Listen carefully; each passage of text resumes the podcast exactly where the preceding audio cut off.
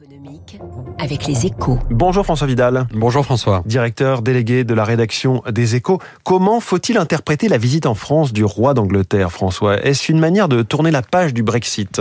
Absolument, hein, et le moment est plutôt bien choisi car euh, l'épilogue du long feuilleton de la négociation des liens post-Brexit entre les deux rives, deux rives de la Manche vient à peine d'avoir lieu. Après quatre années de tension, c'est la signature fin février d'un accord fixant le statut douanier de l'Irlande du Nord qui a permis d'y mettre fin. Dans ce contexte, la visite du roi à Paris et à Berlin ensuite est une manière de montrer que la hache de guerre est enterrée. On est évidemment dans le symbole, hein, mais dans les relations entre États, les symboles, ça compte. D'autant que la brouille entre Londres et les Européens savamment entretenue par Boris Johnson était profonde.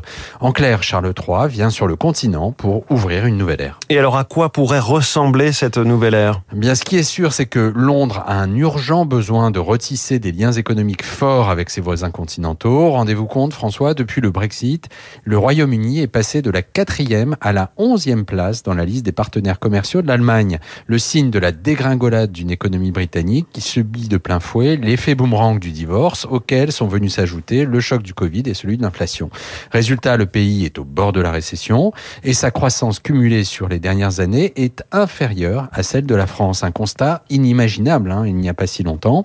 Si l'on ajoute à cela le fait que l'Hexagone ait supplanté le Royaume-Uni comme destination favorite des investisseurs internationaux.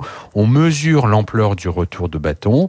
Pour autant, il ne faut pas se tromper. Hein. Nous aussi, nous avons intérêt à renouer une relation forte avec les Britanniques, car ce pays que nous aimons tant critiquer est un partenaire stratégique incontournable de la France et de l'Europe. Merci François Vidal. Ce sujet, Charles III à Paris, une visite bousculée euh, par la crise sociale, c'est à dire ce matin dans les échos. Merci François Vidal. Il est 7h13. Le nouveau contexte bancaire et financier et les nouvelles orientations euh, stratégiques de Vindel. On en parle dans quelques instants avec Laurent Mignon, le président du directoire de Vindel.